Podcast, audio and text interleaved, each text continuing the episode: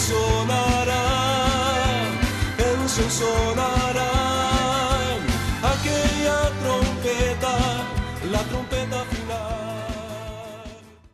La Iglesia de Cristo de los Ministerios Llamada Final en Phoenix, Arizona, presenta su programa Llamada Final. Conscientes de que vivimos los últimos tiempos y que la humanidad necesita escuchar la verdad eterna de Dios, presentamos el siguiente programa con el pastor José Arriaga. Con ustedes, el pastor José Arriaga con el mensaje de la palabra de Dios.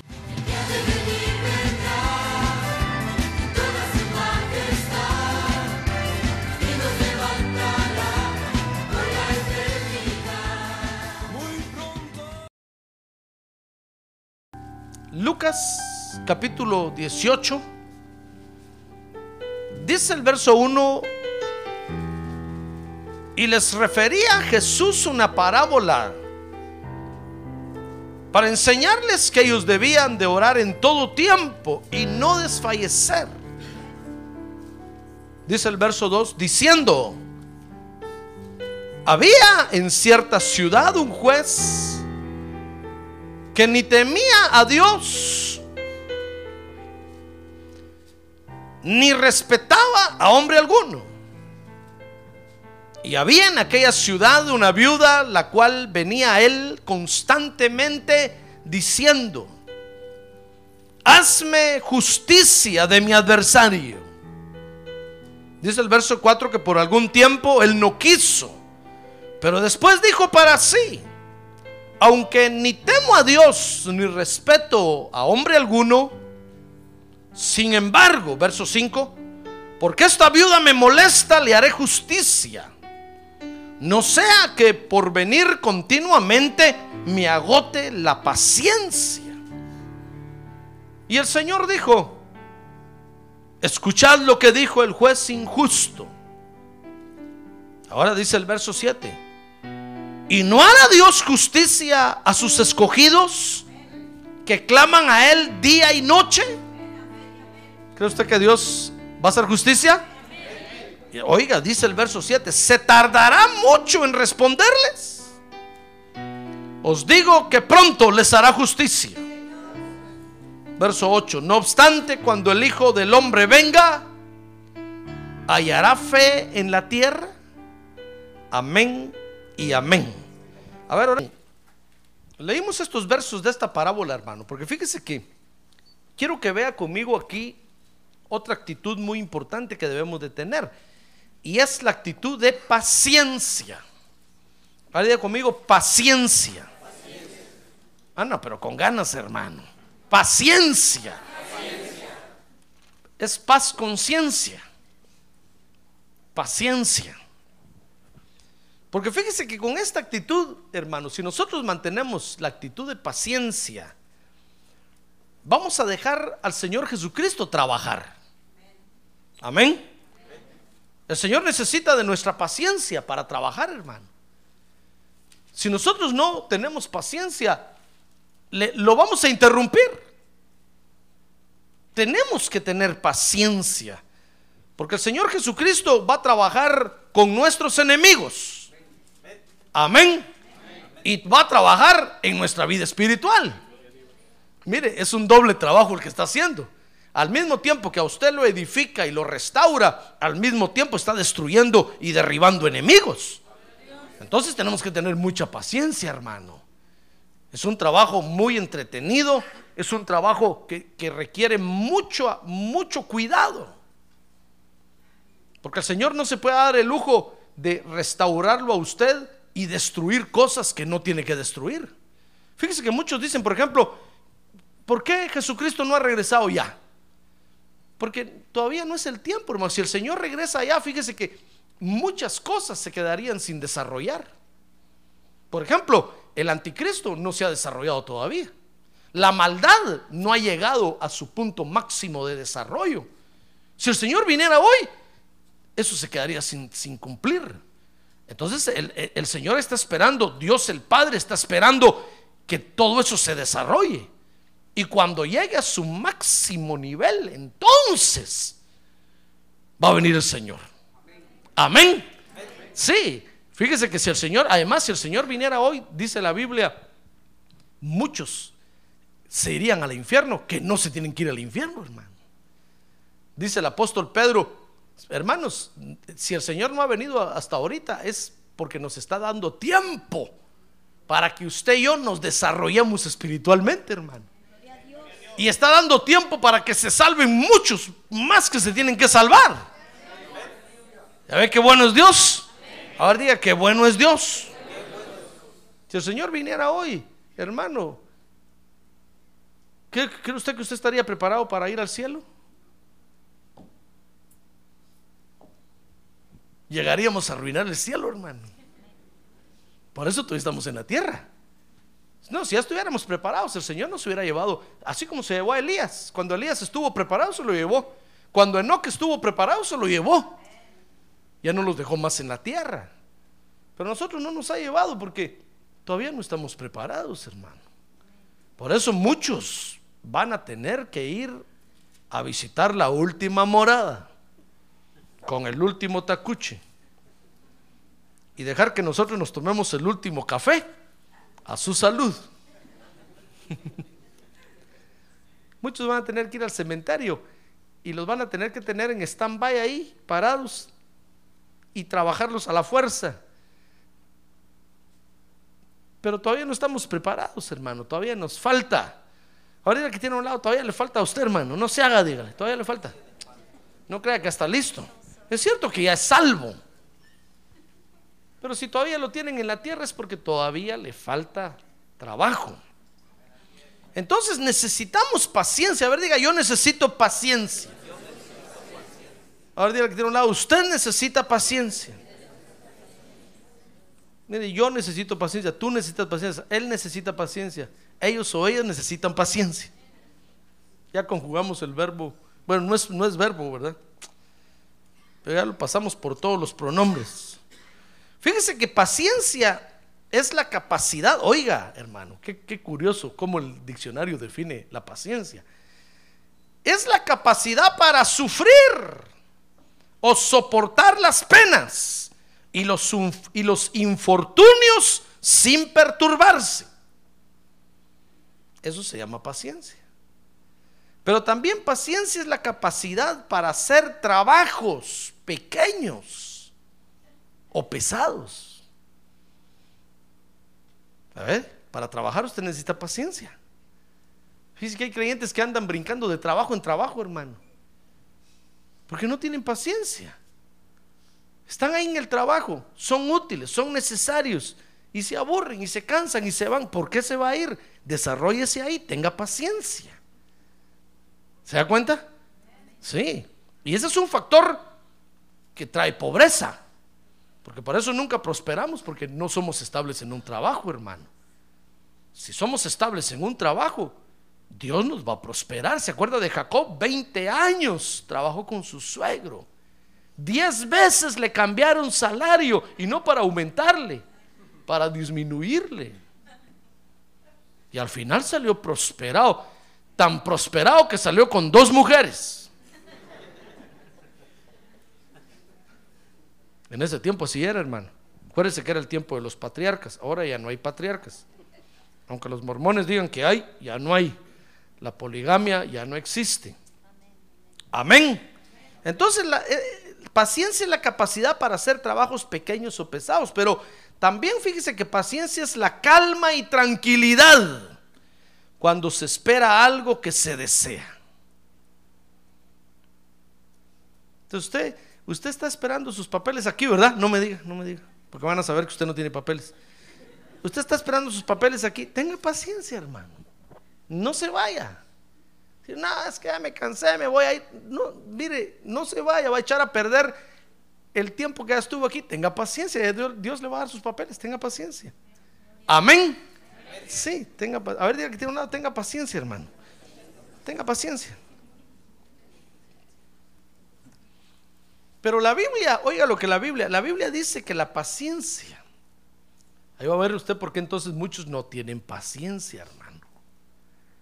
La paciencia, dice la Biblia, es el fruto del Espíritu. ¿Quiere ver conmigo Gálatas 5:22? Dice, más el fruto del Espíritu es amor. Pero entonces dice paciencia. Es decir, fíjese que el fruto del Espíritu es el amor que todo lo espera. La paciencia es el amor que todo lo espera. ¿Ya ve por qué muchos no tienen paciencia? Porque no tienen amor. Su espíritu humano tiene que fructificar amor. No es culpa del Espíritu Santo, es su espíritu humano el culpable, que no fructifica. El fruto de nuestro espíritu, el fruto del espíritu, de, de mi espíritu, tiene que ser el amor que todo lo espera, que se llama paciencia. Paciencia es el amor que todo lo espera. A ver, diga, paciencia es el amor que todo lo espera. Mire, la Biblia dice que es un, es un fruto de nuestro espíritu. Eh, eh, Es el amor que todo lo espera. Ahora nos- nosotros necesitamos de paciencia, fíjese hermano. Porque a veces dice Lucas 18, 7, nosotros creemos que o pensamos que Dios se tarda. ¿Quiere leer? Lucas 18, 7 dice, y no hará Dios justicia a sus escogidos que claman a Él día y noche, se tardará mucho en responderles. Mire, el Señor Jesús estaba hablando eso en su ministerio, hermano. Es que por eso, por eso dice, dice la Biblia que tenía que venir Dios a la tierra, hermano. Porque Dios en el cielo no podía entender por qué nosotros no, no podíamos esperar en Él. Dios allá sentado en su trono, allá estaba el verbo, el Hijo unigénito sentado en el trono con el Padre. Y los dos platicaban y decían, ¿por qué estos no nos pueden esperar? Si ya les dimos la promesa, ¿por qué se, se- se desesperan? ¿Por qué Dios no comprendía? Entonces el Hijo le dijo, mira Padre, voy a ir yo a la tierra. Y me voy a meter en un cuerpo humano para sentir lo que estos sienten. Y nació Jesús en la tierra, hermano. ¿Sabe usted eso, verdad? El 24 de diciembre, a las 12 de la noche. Ahí me trae un regalo. ya sé por qué se ríe usted, porque son mentiras, hermano. El Señor nació el 5 de septiembre, más o menos, no el 24 de diciembre. Por este tiempo nació, fíjese. Pues, ¿qué le parece que nació Jesús en la tierra y estando en este cuerpo humano, entonces empezó a sentir lo que, lo que cuesta esperar aquí, hermano? Tuvo, tuvo el Señor que fructificar en amor, que todo lo espera. Dice la Biblia que fue bautizado con Espíritu Santo. ¿Se acuerda que Juan el Bautista vio que la- una como paloma descendía sobre él, verdad? El Espíritu Santo. Tuvo que fructificar en el amor que todo lo espera. Y entonces el Señor, comprendiendo eso, un día le dijo a los discípulos, miren, ¿creen ustedes que Dios se tarda? ¿Creen ustedes que se tarda mucho en responderles? Y es que ese es nuestro problema. Nosotros creemos a veces, a veces que Dios se tarda, hermano. A veces creemos que Dios se tarda para hacer justicia, fíjese. Hay quienes tal vez nos han hecho mal y nosotros nos quedamos callados, hermano. Y estamos esperando que Dios haga justicia. Y al que nos hizo mal lo vemos cada día engordar más, hermano. Y nosotros decimos, Señor, pero más gordo está este ingrato. Como que se te olvidó. Pero es que, hermano, a veces nosotros creemos que Dios se tarda para hacer justicia. O a veces creemos que se tarda para desarrollarnos espiritualmente. Nosotros, nosotros quisiéramos ser unos gigantes espirituales ya, hermano. Y a veces creemos que Dios está tardando con nosotros porque no nos contesta, porque no nos habla, porque no nos entiende o porque nosotros no lo entendemos a Él. Por eso necesitamos paciencia. Amén. Para ya no pensar así. Necesitamos paz, conciencia, para ya no ofender más a Dios, hermano. Muy bien. Fíjese que esta actitud de paciencia entonces la necesitamos por lo menos en esas dos áreas de nuestra vida. Primero, para vencer a los enemigos. A ver, diga, para vencer a los enemigos. Mire, para vencer a los enemigos necesitamos paciencia. Tal vez hay un odio, un rencor, egoísmo que usted tiene adentro. Necesita paciencia para vencerlo, hermano. Porque es un enemigo y sabe pelear. Y cuando usted lo ataca por un lado, le sale por otro lado, hermano. Y cuando usted cree que ya lo tiene dominado en una esquina, brinca por otro lado. Y, mire, mire, por ejemplo, con el mal carácter, ¿cuánto tenemos que estar peleando con el mal carácter cuando nosotros creemos que ya dominamos el mal carácter, ya somos mansos? Resulta, resulta que somos mensos, no mansos. Porque de repente le brincamos a alguien por ahí y nosotros decimos, ya la eché a perder otra vez. Ya que yo tenía dominado este asunto, ya, si yo ya, ya, yo ya no, yo ya no peleaba. Y boom, se agarró a manás y a patadas con alguien por ahí. Y usted dice, ya otra vez. Es que es un enemigo que sabe pelear, hermano, y tenemos que tener paciencia para vencerlo. Amén. Tenemos que volver a comenzar otra vez con las nuevas estrategias que el Espíritu Santo nos da y nos, dice, ya ves que ya brincó otra vez ese asunto, va, ahora agárralo por aquí, arrincónalo ahí. Y ya que, y poco a poco, hermano, con mucha paciencia. Poco a poco vamos conociendo al enemigo. Porque fíjese que al enemigo no se le puede vencer si no se le conoce. ¿Sabe usted eso, verdad? Entonces el Espíritu Santo, que es nuestro aliado, nos va aconsejando y nos va diciendo, ¿sabes qué? Arrincónalo aquí, tápale allá, bríncale para allá, escóndete aquí. Y poco a poco vamos conociendo al enemigo, cómo es que llega un momento cuando entonces usted llega a conocer su carácter a la perfección, hermano. Y entonces usted conoce cuáles son sus debilidades y sus fortalezas. Y entonces así ataca al enemigo y lo llega a controlar y lo llega a vencer. Pero se requiere de mucha paciencia. A conmigo, paciencia. A ver, diga que tiene un lado, paciencia, brother. Paciencia, sister. Paciencia, piojo. Que la noche es larga. Ya está durmiendo, ya ve. Bueno, entonces necesitamos paciencia para vencer a los enemigos. Y necesitamos paciencia en, la otra área que es en el desarrollo de nuestra vida espiritual, hermano. No es suficiente con venir una vez a la iglesia. No es suficiente con venir un año. No es suficiente con venir 20 años, 30, 40. Esto es un asunto de toda la vida, hermano. ¿Comprende? aún en el hecho de la muerte, ahí Dios nos sigue desarrollando. Porque por eso es que el Señor muchas veces mete a algunos en agonía, hermano. Porque ahí está trabajando con ellos. Ahí los está convenciendo. Si alguna vez a usted le llega a tocar esa etapa de su vida y no se muere, y no se muere, y nos tiene a todos en ascuas aquí, y uno dice, oremos por él o ella, eh, no clamemos, no ayunemos. Y uno no sabe ni qué hacer. Usted debe saber que ahí Dios está trabajando con usted. En ese momento usted debe decirle, Señor, ten misericordia de mí, Señor. Limpia mi alma, límpiame de toda maldad. Quiero llegar limpio a donde tú estás. Porque aún en la agonía, el Señor está trabajando con los creyentes. Por eso el Señor mete en agonía mucha gente. Fíjese que mucha gente es ahí donde se salva, hermano. Y tal vez para nosotros murieron como paganos, como mundanos, como saber qué. Y ahí en el tiempo de la agonía, Dios les dio tiempo para arrepentirse y para limpiarlos. ¡Ah, gloria a Dios! ¡Gloria a Dios! Por eso dice un dicho que mientras hay vida, hay esperanza. Pero se requiere de paciencia, hermano.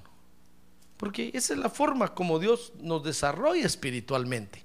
Dios utiliza las enfermedades, la escasez, Dios utiliza la abundancia, todo lo utiliza para desarrollarnos. Entonces tenemos que tener mucha paciencia y especialmente Dios utiliza la iglesia para desarrollarnos. Amén. Entonces quiero que vea, que vea conmigo la primera parte. La paciencia que necesitamos para vencer a nuestros enemigos. ¿Quiere vencer usted a los enemigos? A ver, machúquelos así con los pies, así sentado como está.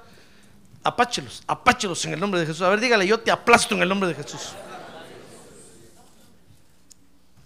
Paciencia para vencer a los enemigos. Dice Lucas 18, 7. Que en primer lugar, hermano, tenemos que comenzar o aprender a confesar que Dios es justo. Dice ahí Lucas 18, 7, y no hará Dios justicia a sus escogidos. ¿Cree usted que Dios va a hacer justicia a sus escogidos o no? Bueno, entonces tenemos que confesar que Dios es justo, hermano. Ahora diga conmigo, Dios es justo. Mire, es muy importante que aprendamos a confesar las victorias de Dios, las virtudes de Dios, la divinidad de Dios, la santidad de Dios. Si nosotros venimos a la iglesia y no abrimos la boca para nada, hermano, ¿usted cree que va a vencer a los enemigos? Mire, los enemigos, cuando usted viene al culto, se quedan allá afuera. Allá están del otro lado, mire. Y desde allá lo están mirando a usted. Y cada vez que usted confiesa el poder de Dios, tiemblan, hermano. Ah, porque saben que usted se está llenando de fortaleza y de poder.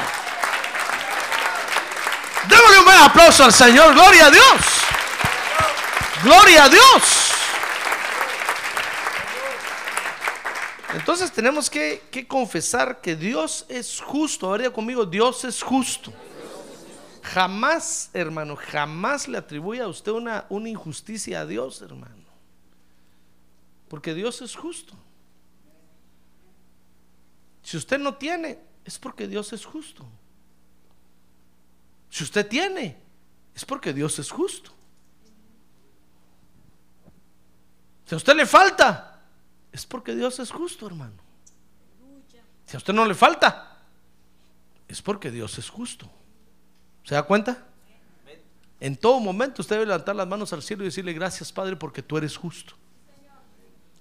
Gracias porque tú eres justo. Debe decirle gracias Padre porque yo tengo lo que me merezco. ¿Se acuerda el ladrón en la cruz? Si eso fue lo que impactó al Señor Jesús cuando estaba en la cruz, hermano. Que este ladrón, ladrón feo, horrible, le dijo al otro ladronote. Tú y yo, le dijo, merecido tenemos estar aquí. Pero este hombre le dijo, hablando de Jesús, ningún mal ha hecho. No merece estar ahí. Pero tú y yo merecido lo tenemos. Cuando el Señor oyó esas palabras, hermano, el Señor dijo, este hombre, este es más creyente que mis discípulos.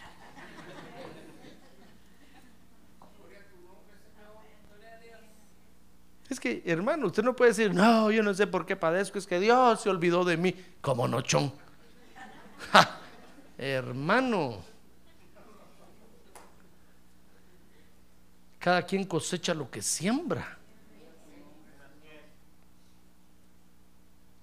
Yo le dije una vez a un hermano eso, se enojó conmigo. Que me dijo, pastor, es que usted dice que yo estoy cosechando lo que sembré. Pues sí, le dije. ¿Es bíblico o no? Sí me dijo, pero no me lo debiera decir así. ¿Y cómo quiere que se lo diga? ¿Con dulces y chocolates? No le dije, usted tiene una edad en que debe, debe recibir esto así como es. No es ninguna niña.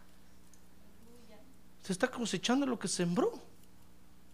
Sembró tormentas, va a cosechar tempestades, rayos y truenos y centellas. Nosotros a veces decimos, a veces decimos, no, es que mis hijos, yo no sé por qué mi hijo es así. Acuérdese cómo fue usted con sus papás. ¿Usted cree que se va a escapar? Acuérdese cómo fue usted, hermano. ¿Qué tormentos hizo pasar a sus padres? Si ellos estuvieran vivos, ahorita estarían cantando Ringo, Ringo, Ringo, qué bueno, qué bueno. Así como nos hiciste, te están haciendo. Pero es que lo que sembramos cosechamos. Por supuesto, nadie, eso no es justificación para nadie. Pero es que Dios es justo, hermano. A ver, diga conmigo, Dios es justo. Entonces debemos de confesar que Él es justo. ¿Sabe por qué? Porque debemos de considerar, hermano, que nuestra justicia, fíjese, no es siempre la justicia de Dios. A veces nosotros quisiéramos que Dios hiciera justicia contra alguien que nos hizo mal. Y nosotros venimos y decimos, mira Señor, este me trató mal, me humilló, pero en tus manos lo dejo. ¿Y si Dios lo mandó? Porque lo está viendo usted muy orgulloso y pedante y abusivo. ¿Y si Dios lo mandó, hermano? ¿Qué va a hacer usted? ¿Usted cree que Dios lo va a aplastar a aquel? Dios va a decir, no lo aplasto, porque yo lo mandé. Porque ya no me escuchas a mí. Entonces te mandé a este emisario para que te humille, para que abras tus oídos. Entonces, considere que no siempre su justicia es la justicia de Dios. Nosotros como somos hijos de Dios, queremos que Dios inmediatamente meta las manos al fuego por nosotros, pero Dios no es así, hermano. Dios no es alcahuete. ¿Sabe lo que es eso, verdad? Dios es justo. Ahora conmigo, Dios es justo. Dios es justo, hermano. Por eso, cuando las esposas se quejan de que tienen un esposo malo, ¿saben a quién deben de presentarle la queja? Al Señor Jesucristo, porque dice la Biblia que Jesús es la cabeza del varón. Entonces, preséntenle la, la queja al jefe de su esposo. Y si Dios ve que, que, es injusticia, le va a cortar la cabeza. Ahora, si Dios ve que es justo, porque usted no se lo va a quitar. Hermano, es que ahí está el secreto. Ya ve, hermana. Si los hijos creen que los padres son abusivos, presenten la queja al Señor Jesús. ¿Usted cree que el Señor Jesús no le va a cortar la cabeza a los padres? y les van a dejar la herencia a ustedes. Ahora, si el Señor ve que, que, no, que es justo, porque ustedes, los hijos, son jajaja, le va a decir a los padres: sigan así, denle duro, denle. Solo así van a aprender estos sinvergüenzas. ¿Usted cree que el presidente es malo? Preséntele la queja al rey de reyes y señor de señores. ¿Usted cree que no es poderoso para quitarlo? Ah, pero si él ve que es justo, porque nosotros los, los, ciudadanos somos unos sinvergüenzas, hermano. con más ganas, más fuerza le va a dar para que nos apriete más. Cada pueblo tiene el rey que se merece. ¿Se da cuenta? Es que Dios es justo, hermano. Ahora ya conmigo, Dios es justo. ¿Usted cree que su pastor no sirve? No diga nada porque lo estoy mirando. ¿Usted cree que su pastor es malo? Preséntele la queja al jefe. El, el, jefe del pastor es el Señor Jesucristo. Es el Señor el que pone a los ministros, hermano. Si el Señor ve que es malo, ¿usted cree que no me puede quitar? Me puede mandar a Alaska. De vacaciones. o me puede mandar para otro lado. Y aquí les va a poner un pastor muy bueno, muy bueno. Ahora, si Dios ve que es justo, entonces va a decir, mira, José Arriaga, dales, dales más duro. Es que se están portando mal, si yo los estoy mirando. Amén. ¿Es justo Dios o no es justo? Es justo. Entonces considere que no siempre su justicia es la justicia de Dios. En fin, que nosotros decimos rápido, no hermano, pero yo ya se lo dejé en las manos al Señor. Ay, qué bueno. Porque el Señor, va, si, si es injusticia la que le están haciendo, el Señor es vengador. Dice la Biblia, mía es la venganza, dice Dios. Ah, gloria a Dios. El Señor es vengador, hermano. Pero si ve que es justo lo que nos está pasando, entonces nos va a hablar al corazón y va a decir, mira, mejor ni te quejes. Porque merecido tienes, va, que no te dieron más duro. Amén. Entonces debemos de confesar que Dios es justo. Segundo, para vencer a los enemigos. ¿Usted quiere vencer a los enemigos o no? Amén. Entonces confiese que Dios es justo. Segundo, Lucas 18, 7. Debemos, fíjese, debemos clamarle al Señor por su justicia. Dice, y no hará Dios justicia a sus escogidos que claman a Él día y noche. Ah, es que ese es el otro asunto. Dice un dicho allá afuera en el mundo que niño que no llora, no mama, ni papa.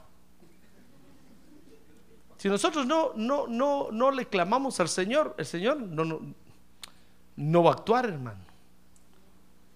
Entonces, debemos de clamarle al Señor por su justicia. Por eso le ponía los ejemplos del esposo, la esposa, los hijos. ¿Usted cree que es una injusticia? Clámele al Señor. ¿Usted cree que Dios no es poderoso para responder? Ya ve, es que nuestro problema es que nosotros creemos que Dios se tarda, hermano. Y a veces decimos, no, yo mejor ni le digo a Dios porque cuando me contesta. No, tenga paciencia, hermano. Dios contesta y Dios responde. Amén. Entonces, debemos de clamar por ella. Dice Lucas 18:1. Mire, ahí está la parábola esta.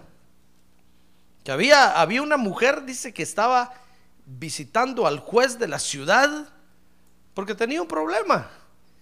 Y dice el, el verso 2 que había, que ese juez ni temía a Dios, ni respetaba a hombre alguno, era un tirano, como muchos hoy en día. De seguro era estafador, mordelón y saber cuánto más tenía, mafioso. Y dice que en esa ciudad, verso 3, había una viuda la cual venía a él constantemente diciendo, hazme justicia de mi adversario, hazme justicia de mi adversario. Por algún tiempo dice que el juez no la quiso atender, ¿sabe? De plano, de seguro no tenía dinero, de seguro no le llevaba nada. Por eso el juez decía, no, esta mujer no la atiendo. Cuando, si le pido algo, si le pido algo, no me va a dar nada. Y entonces dice que, dice el verso 4 que por algún tiempo él no quiso, pero después dijo para sí, aunque no temo a Dios, ni respeto a hombre alguno, sin embargo, porque esta viuda me molesta, verso 5, le haré justicia. No sea que por venir continuamente me agote la paciencia. Así tenemos que ser nosotros, hermano. Entonces, si usted cree que le están haciendo injusticia, clámele al Señor, clámele al Señor, clámele al Señor. No pida por otra cosa más, sino solo por eso por esa causa. Usted pídale, Señor, mira, ese jefe que tengo, ya no lo aguanto. Señor, ese jefe me trata mal. Señor, mira ese jefe, mira, mira esto, mira, preséntele al Señor su causa, hermano. Amén. Y confíe en Él. Y Él hará. Y sea paciente. Ahorita que tiene un lado, sea paciente, hermano. A recio, dígale, sea paciente. Debemos de pedir, dijo el Señor ahí en el verso número uno, que debemos de aprender, a pedir en todo tiempo y no desfallecer. Si usted cree que le están haciendo una injusticia, clámele a Dios, hermano. Ahora, si Dios no le responde, póngase a temblar, porque lo que le está pasando merecido lo tiene. ¿Ya ve por qué nosotros no tenemos paciencia? Nosotros buscamos otra salida, hermano. Porque a veces sabemos que merecido tenemos lo que estamos padeciendo. Muy bien. Entonces, primero, ¿quiere usted vencer a los enemigos? Confiese que Dios es justo. Segundo, clámele a Dios porque haga justicia, hermano. Si usted tiene un problema en el alma, clámele a Dios que lo libere, que lo libere, que lo libere. Clámele, clámele, clámele. Y Dios lo va a liberar. Ahora, si Dios ve que es un enemigo, que lo tiene ahí, porque lo está ha- haciendo a usted guerrero, porque lo está enseñando a pelear, Dios no se lo va a quitar, hermano. Lo que usted tiene que hacer es pelear. ¿Se acuerda del apóstol Pablo? El apóstol Pablo le pusieron un aguijón y tres veces dice que le estuvo orando a Dios. Bueno, tres veces, pero tres veces a ver de cuánto tiempo, hermano. Diciéndole, Señor, quítame este aguijón, quítame este aguijón. Y dice que las tres veces el Señor le dijo, bástate mi gracia, hijo mío. Porque mi poder en tu debilidad se perfecciona. Entonces dice que el apóstol Pablo la tercera vez entendió que Dios no se lo iba a quitar. Porque, porque le, lo estaba enseñando a dominar esa debilidad que tenía, a pelear contra esa debilidad. Y nosotros, nosotros decimos, no, hoy mejor ya no voy a la iglesia. Tanto que voy. Y solo en problemas me meto. Sea paciente, hermano. Es que Dios le está enseñando a ver su debilidad, a enfrentarla, a encararla y que aprenda a dominarla para vencer al enemigo. Amén. Sea paciente. Dios requiere de tiempo para que usted domine a ese enemigo. Dice Lucas 18, 7. Fíjese, no solo debemos entonces de confesar que Dios es justo, debemos de clamar porque Dios haga justicia. Dice Lucas 18, 7. Y no hará Dios justicia a sus escogidos que claman a Él día y noche. Se tardará mucho en responderles. Entonces, la tercera cosa que debemos hacer, hermano, es saber meternos aquí entre ceja y ceja. Mire, a ver, tóquese su, su frente así, diga, entre ceja y ceja, como que fuera un flechazo. Ya, gracias. Debemos meternos en la cabeza que el Señor pronto actuará. Amén. A ver, diga, el Señor pronto actuará. Pero debemos de considerar que todo depende de los arreglos que tenga que hacer el Señor para actuar, hermano. Por eso le hablaba yo a un principio que a veces el Señor no actúa porque hay muchas cosas que están en juego, hermano. Y usted quiere que Dios venga en su auxilio inmediatamente, espérese. Y si tiene que limpiar primero los aires, y si tiene que, ¿se acuerda de Daniel, verdad? 21 días clamando, clamando, clamando, y no le llegaba la respuesta. Al 21 días le llegó la respuesta. Y cuando encontró a Gabriel, le dijo, oye Gaby, ¿qué onda? ¿Por qué hasta ahorita veniste? Gabriel le dijo, es que 21 días estamos, estamos peleando en los aires. La potestad de esta ciudad no me dejaba pasar hasta que mandé a llamar a los Migueles para que me abrieran camino y me abrieron un agujero y ¡rum! pasé directo para traerte el mensaje. ¿Le cuesta a Dios o no le cuesta? Hágame el favor, hermano. Nosotros creemos que a Dios, nosotros creemos que a Dios no le cuesta nada. Claro que le cuesta. ¿Le cuesta a Dios tenerlo sentado usted ahí? ¿O no? Le cuesta. Dios tiene que pagar el aire acondicionado, hermano. Y mire qué rico. Dios tiene que pagar el mantenimiento de esas sillas. Dios tiene que pagar el mantenimiento y todo esto. ¿Le cuesta o no le cuesta? Cuesta. Nosotros creemos que a Dios no le cuesta nada, hermano. A veces creemos que, que Dios solo está para mover un dedo aquí y otro allá y otro así y que todas las cosas. No, hermano. Solo mire cómo está la creación de desarrollada ahorita. Si Dios va a hacer algo, tiene que acomodar muchas cosas primero, hermano. Para entonces actuar. ¿Quiere usted que Dios aplaste a sus enemigos? Entonces considere que Dios tiene que hacer arreglos para aplastar a sus enemigos. A veces, a veces el enemigo está agarrado de su corazón, fíjese ahí. Mire, el enemigo tiene agarradas sus emociones así, mire, y no las suelta. Y usted, Dios, libérame, no puedo llorar. Yo miro que otros lloran y yo no lloro. Espérese, tenga paciencia, ya Dios lo le va a liberar sus emociones, hermano. Mire, ¿por qué muchos no son bautizados con Espíritu Santo? porque no liberan sus emociones. Y el Espíritu Santo necesita que nosotros seamos libres en nuestras emociones. El Señor necesita que seamos libres en nuestras emociones para bautizarnos con Espíritu Santo, hermano. ¿Sabe cómo es eso? Como que usted quisiera bautizarse en agua y no lo podemos bautizar porque no hay agua. Así es eso. Dice, pastor, pero ¿por qué no me bautiza? Yo me quiero bautizar. Y yo le dijera, pero fíjese que no hay agua. En esta ciudad no hay agua. Cuando viene, viene un chorrito, así unas gotitas. Y necesitamos bastante agua para bautizarlo. Y usted dijera, no, pero es que me quiero bautizar hoy, aunque sea con ese vaso de agua, ¿no cabe usted ahí? No se lo puedo echar sobre la cabeza, ¿verdad? Entonces Dios necesita agua para que usted sea bautizado. Si estuviéramos en un lugar donde no hay agua, como en el rancho número 5 de la hacienda del Zapotal, usted tiene que bajar con la cubeta al río a traer agua, hermano, y llenar un tonel para bautizarlo.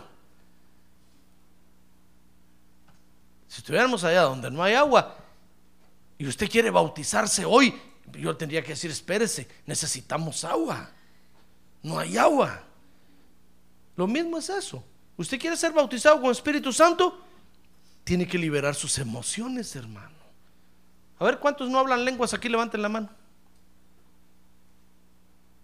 Bajen su mano.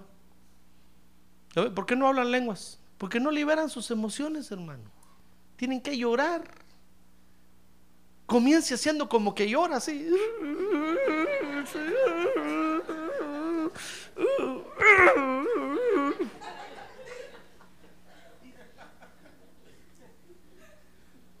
Si usted no llora, el Espíritu Santo no lo va a bautizar. Comience gritando, gloria a Dios, gloria a Dios, gloria a Dios, gloria a Dios, gloria, gloria, gloria a Dios. Como cuando gritaba allá afuera, ¡Gol! Entonces va a ver que sus emociones se van a empezar a liberar, hermano.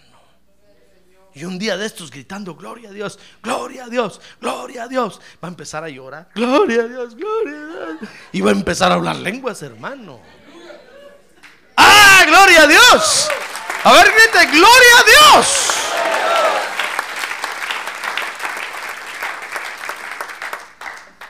Era pastor, ya sé por qué es usted tan gritón.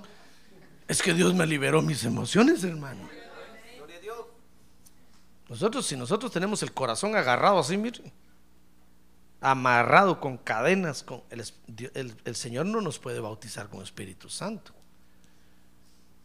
Entonces necesitamos ser liberados de las emociones. Y sabe, entonces Dios necesita su paciencia para liberarlo. Usted no sabe que cómo tiene agarrado el corazón, ¿verdad que no sabe? No se ve. Aunque va con un cardiólogo, no se ve, eso es algo espiritual. Pero entonces Dios dice, muy bien, ya te canté, ya te lloré y no veo que ni caras haces. Y veo que ni caras haces. Entonces Dios lo va a liberar. ¿Sabe cómo lo va a liberar Dios, hermano? ¿Quiere que le diga? Le va a dar un susto un día de esos por ahí. Ay, hermano. Va a llegar la policía una madrugada esto a buscarlo a su casa y lo van a poner de rodillas ahí. Y entonces ahí usted va a empezar, "Ah, no hice nada, yo no hice nada". Entonces Dios va a decir, "Ja, ja, ja, ya está libre este, ya está libre. Y después va a venir usted a la iglesia, "Ah". A hablar lenguas. Pero así, así como está usted, aunque yo le ponga las manos encima, aunque le ponga el pie, aunque le ponga la rodilla, aunque le haga la llave aquí, ducha libre, nunca va a hablar lenguas, hermano. Porque usted tiene el corazón así, mire, agarrado, con cadenas.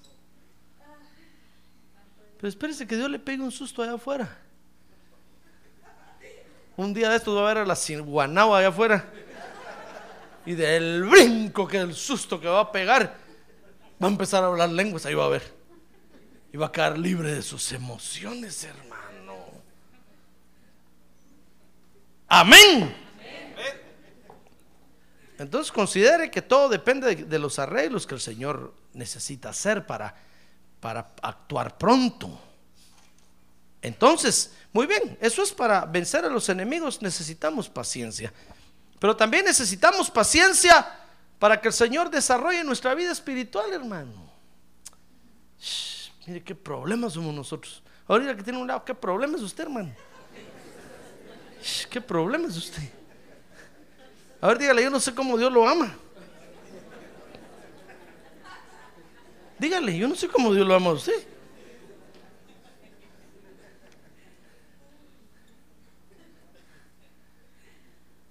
Mire, necesitamos paciencia para que Dios nos desarrolle espiritualmente. Fíjese que dice Lucas 18, 10. Mire, mire, este, mire, mire esto, hermano, qué bonito. Lucas 18, 10. Dice que dos hombres subieron al templo a orar. Uno era fariseo y el otro recaudador de impuestos. Y el fariseo puesto en pie oraba para sí de esta manera.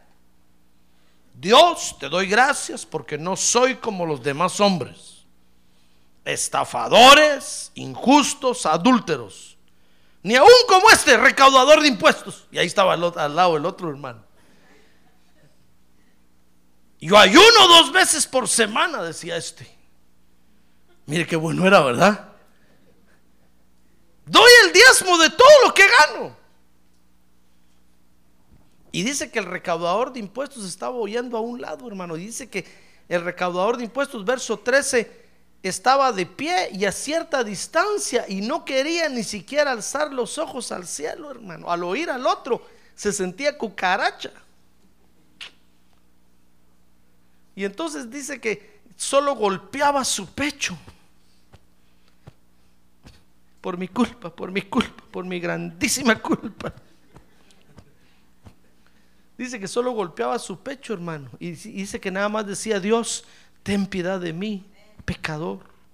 Cuando, cuando el fariseo decía, diezmo todo lo que gano, Señor, soy un ladrón.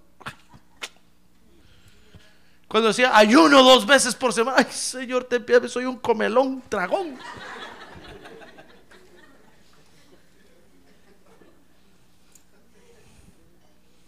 Sh, Mire qué paciencia tenemos que tener, hermano. Es que, es que tenemos que tener paciencia, fíjese, hermano. Porque en la iglesia nos vamos a comparar con los demás, hermano. Es que es increíble eso, pero, pero es cierto. En la iglesia usted va a ver que Dios usa unos por allá. ¿Y usted qué? Eso tiene que golpearse el pecho. Ten piedad de mí, Señor. Yo no tengo tiempo. No me gusta eso. Usted va a ver que en la iglesia hay unos como ayunan. ¿Y usted? Más come. Entonces tiene que tener paciencia, hermano. Usted tiene que tener paciencia. Usted va a ver que en la iglesia hay unos que como evangelizan, hermano. ¿Y usted? Le tiemblan las piernas cuando va a dar un tratado. Tiene que golpearse el pecho, Señor. Ten misericordia de mí, Señor. Pero tenga paciencia. Dios lo va a usar a usted, pero tenga paciencia, hermano. Es que, es que por, por culpa de las comparaciones, te necesitamos paciencia. Fíjese que si todos aquí en la iglesia tuviéramos la misma estatura espiritual, no habría problema. Ah, pero en la iglesia usted ve que hay unos que de repente prosperan materialmente, hermano. Y Dios los bendice y los bendice. ¿Y usted? No puede decir Dios. ¿Qué le va a decir si Dios es justo? Solo tiene que golpearse el pecho y decirle, Padre, ten piedad de mí. Ten misericordia de mí. Estoy cosechando lo que sembré. Ten piedad de mí. Pero tenga paciencia, hermano. Porque las comparaciones usted las va a vivir. Pero eso no, no, no debe ser motivo para que usted diga, no, ya no voy a la iglesia. Ya no. ¿Cómo Dios como usa a José Arriaga ahí todos los días? Y a mí, nunca. Mejor ya no voy. Tenga paciencia, ya lo va a usar a usted. Dios está trabajando en su desarrollo. Va a llegar el momento cuando usted va a despuntar. ¡Ah, gloria a Dios! ¡Gloria a Dios! Dice la Biblia que la senda del justo es como la luz de la aurora que va en aumento hasta que el día es perfecto. Pero tenga paciencia, hermano. Te lo estoy a decir, ah, no, es que miren al hermano fulano o a la hermana fulana. Todo lo que... Y yo, tenga paciencia, hermano. No, pero es que si solo un año tiene de haber llegado a la iglesia y mire todo lo que tiene. El pastor todos los privilegios que le da y a mí. Tenga paciencia. Hay unos tortugos y hay otros que son liebres. Corren más rápido que otros, hermano. Tenga paciencia, ya va a correr usted rápido. El día que bote la concha, ese día va a salir corriendo. Pero la concha no lo deja. ¿Sabe lo que es la concha? La caparazón de la tortuga, pues. Mientras tenga esa caparazón y esté enconchado ahí, no va a correr. Y va a pasar el conejo a su lado y de reída y de regreso. Y usted ahí. Como aquellas tortugas milenarias que hay por no sé dónde. Millones de millones de años y apenas avanzan, hermano, porque tienen una conchota grandota. Pero tenga paciencia. Dios está trabajando con usted. Amén. Entonces, mire, mire este, están los dos orando en la iglesia y este le está diciendo, gracias Padre Santo porque ha sido bueno conmigo. Yo tengo libertad para diezmar. Ya ve que lo que comenzamos hoy, tengo libertad para diezmar. Tengo libertad para ofrendar. Y usted ahí no se encuentra la billetera a la hora de las ofrendas, hermano. Hasta en su casa la deja para no traerla. Y a Dios lo va a liberar. Tenga paciencia. Tenga paciencia. A ver, que tiene un lado, tenga paciencia, hermano. Dice Lucas 18:4, 18:14, perdón. Os digo, dice que cuando se fueron de la iglesia los dos, entonces el Señor les dijo, os digo que este, el publicano, descendió a su casa justificado, pero aquel no, porque todo el que se ensalza será qué. Ah, pero el que se humilla será qué. Ah, es que ya ve, lo que Dios hace, hermano. A veces Dios, Dios tiene que hacer que nosotros nos humillemos. ¿Y cómo va a ser para humillarnos? Pues nos pone a otro que, terrible al lado, hermano. Y entonces nosotros nos sentimos cucarachas y decimos de yo. Yo ni en la iglesia debiera estar. Mira este pelón. Yo, José Arriaga. ¿Cómo lo usas? Y yo. Es que a veces Dios tiene que usar las comparaciones para humillarnos. Por eso, cuando usted ve, empiece a ver esto en la iglesia, llegó el tiempo de humillarse, porque Dios lo va a exaltar, hermano. En lugar de enojarse y en lugar de, sentir envidia, en lugar de empezar a hablar mal del otro, porque Dios lo está usando y usted le empieza a ver un montón de defectos, y empieza a decir, sí, sí, hermano, sí, sí es cierto que Dios lo usa, pero ya se dio cuenta que tiene la camisa al revés. Si eso lo sé yo. ¿Usted al pastor le va a decir eso? No, pastor, pero yo, sí, yo, sé que lo usa. Eh, aquel este hermano, Dios lo usa. Habla muy bonito, pero ya se dio cuenta que no trae zapatos. Ya lo sé, hermano. ¿Usted cree que Dios no me abre los ojos a mí? Pero yo sé que Dios lo está usando y Dios lo va a desarrollar. En lugar de sentir envidia y en lugar de empezar a hablar mal contra el otro, hermano, humíllese, somátese el pecho, descuélguese el corazón y pida misericordia a Dios, porque el tiempo de su exaltación va a llegar.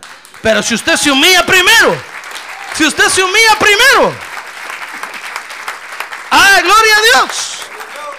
Por eso yo le hablaba la otra vez, eh, cuando miro yo los canales cristianos de la televisión, eh, en inglés, yo le digo, gracias Padre Santo por esa gente, gracias. Porque lo que tú le has dado lo están haciendo bien hecho. Qué programas tan bonitos, hermano. Qué juegos de cámaras y cuando sacan sus iglesias en los cultos. Qué, belleza. Le digo, gracias Padre. Y somato mi pecho y le digo, Señor, ten misericordia de mí. Porque si tú me dieras ahorita una tele- un canal de televisión a mí, yo lo he hecho a perder. Comenzando que los hermanos están más dormidos que yo. Lo echaríamos a perder, hermano. Seríamos el hazme reír de todos. Yo le digo, ten misericordia de mí, Señor. Ten misericordia de nosotros, porque ni lo que tenemos que hacer est- estamos haciendo. Pero esta gente, tú les has, le has dado eso. Y qué bonito lo están haciendo. Fortalécelos, ayúdalos. Dales todo lo que necesitan para que sigan adelante. Mire, hermano, no hay nada que envidiarle a los canales del mundo. Todo lo que ellos sacan, qué bonito, hermano. Técnicamente bien hecho. Qué belleza. Pero nosotros, hermano, ¿cuándo? En lugar de empezarnos a preparar ya, empezar a leer, empezar a estudiar, a decir, bueno, voy a estudiar algo sobre las luces, a ver quién sabe algo de luces, a ver, a ver dónde hay algo de luces, ¿para qué sirve este foco? ¿Para qué sirve esta otra luz? ¿Dónde se usa esta luz? Siquiera por curiosidad, hermano. Porque va a llegar el momento. Y si no estamos preparados, vamos a tener un montón de luces, así como las que están ahí, mire. Y nadie, ¿y esa María para qué es? Nadie sabe, nadie supo. Y es azul. Nadie sabe, hermano. ¿Se da cuenta? Entonces cuando nosotros vemos a otros que tienen más cosas y que, Dios los está usando, debemos de somatarnos el pecho, hermano, y decirle, Señor, ten misericordia de nosotros. Porque aún lo que tenemos no lo sabemos usar. Pegamos chicles debajo de las sillas. ¿Usted cree que es bonito eso? Y el día que Dios nos dé butacas reclinables, las vamos a quebrar, hermano. O nos van a salir ampollas en la espalda, porque no sabemos sentarnos ahí. Entonces debemos de somatarnos el pecho y decir, Señor, ten misericordia de nosotros. Prepáranos. Prepáranos para cuando llegue el momento, estemos preparados. Amén.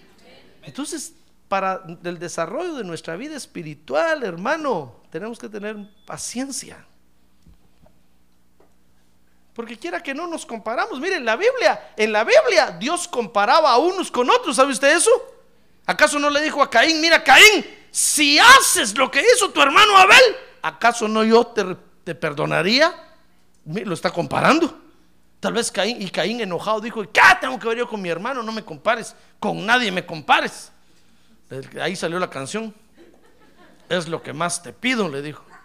Y entonces Dios le dijo, bueno, Caín, plum, expulsado, hermano, de la presencia de Dios. Fíjese que a todos los reyes Dios los comparaba con David.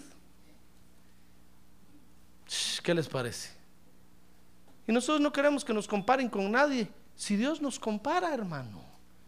¿Sabe? Dios nos compara con las otras iglesias. Y Dios va a decir, ¿y ustedes qué? Miren aquellos, ¿y ustedes qué? Nos decimos, Señor, ¿qué de qué? Despierten, dormidos. Hermano. Entonces ahí tenemos que somatarnos el pecho y decirle, Señor, ten piedad de nosotros, porque estamos dormidos. Despiértanos, por favor, manda un terremoto aquí. Cuando miremos que la tierra se abre bajo nuestros pies, vamos a correr a la iglesia, hermano. Despierto a decirle, Señor, hoy te adoro todo, lo- todo el día, aquí me quedo.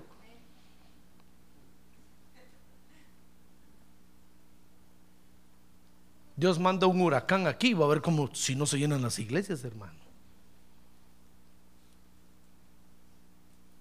Amén. ¿Necesitamos paciencia o no? Sí.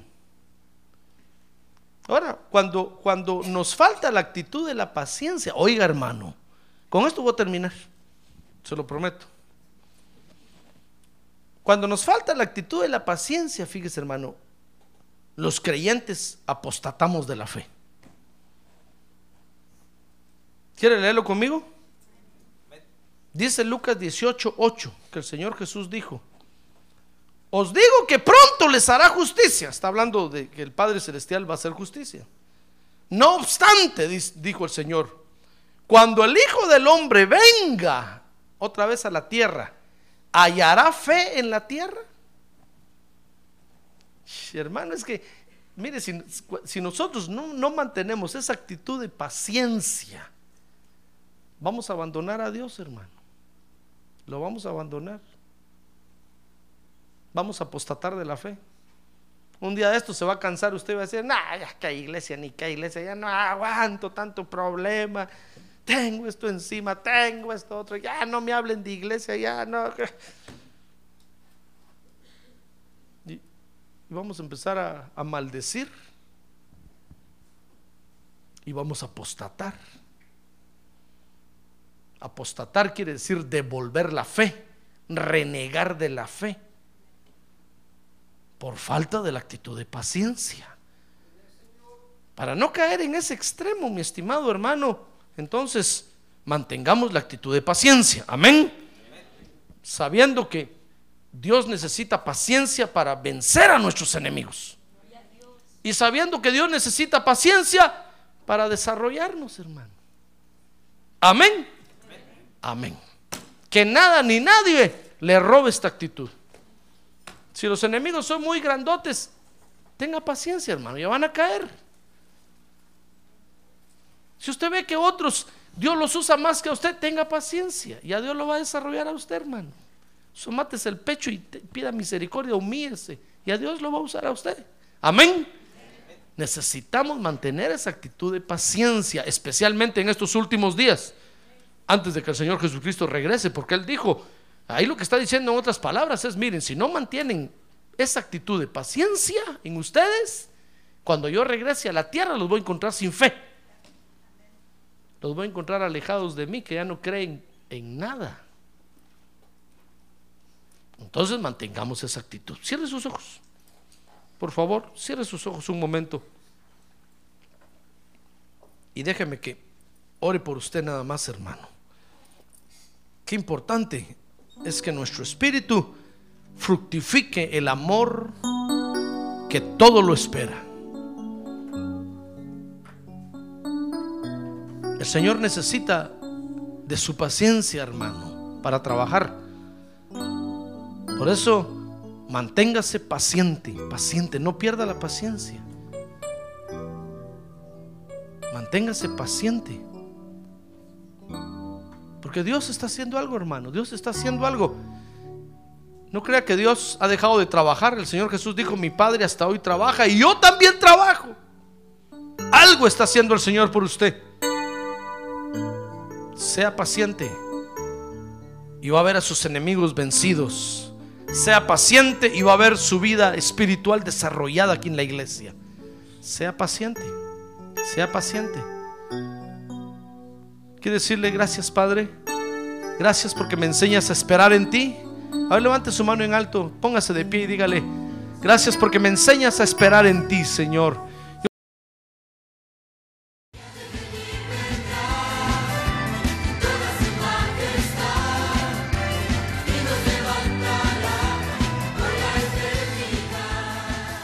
La Iglesia de Cristo de los Ministerios, llamada final en Phoenix, Arizona, cumpliendo con la comisión de Joel 2.1, presentó su programa, Llamada Final.